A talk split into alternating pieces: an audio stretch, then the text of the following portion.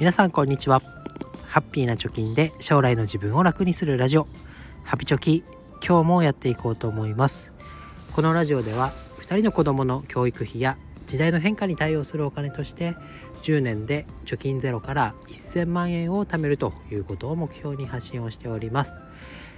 同世代のお金と子育てに向き合っているパパママたちのヒントになるようなお金の情報をお届けしています。ということで今日は自分のですね11月末時点の資産運用の状況について話していきたいと思います。1000万円を10年で貯めるという目標でやっておりますけど、まあ、結論から言うとね残り、えー、あと8年と1ヶ月で363万円を貯めるということになりました。で、えー、後からですねブログの記事を上げる予定なので詳しくはそちらを見てほしいんですけれどもこの放送では投資信託とビットコインについて触れていきたいと思います。えー、投資信託はですね元本が459万円ありまして、えー、それがどれぐらい増えているかというと今591万円増えているということになってますプラス131万円ぐらいの利益にまあ、含み益ですけどなっているという状況ですじゃあなんでこうなってるのというと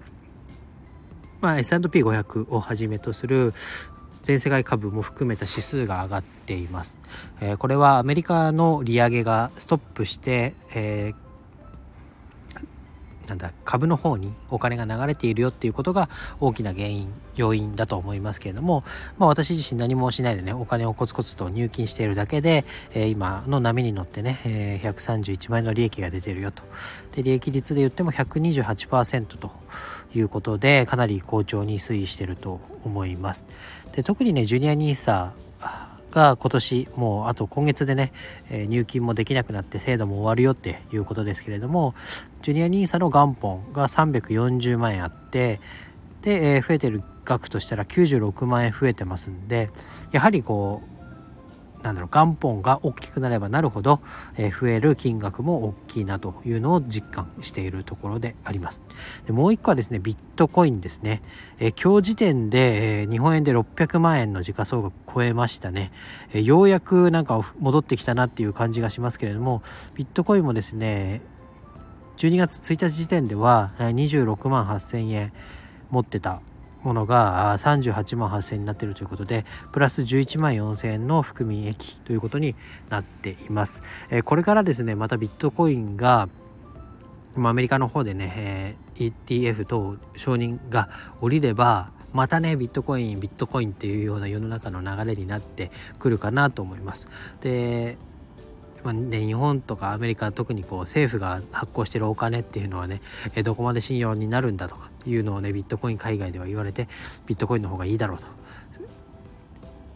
なんだろうビットコインっていうのはもう枚数が増えないコインですからね。そっちの方がいいだろうっていうような、ね、流れになってまたビットコインビットコインって、え、なるかもしれませんのでまだね口座を持ってない方は作るだけ作っておくのもいいかなと思います。ただこう資産形成期にある私たちにとってはねこういう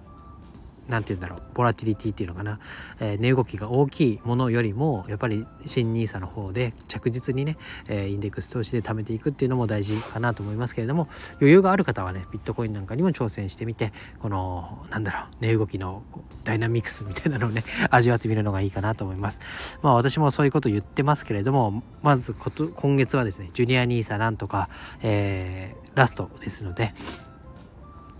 投資できる90万円残ってますからあそこに全力でね、えー、入金していきたいと思います、まあ、ボーナスもねもらえる予定ですのでボーナスもねもらったらすぐ、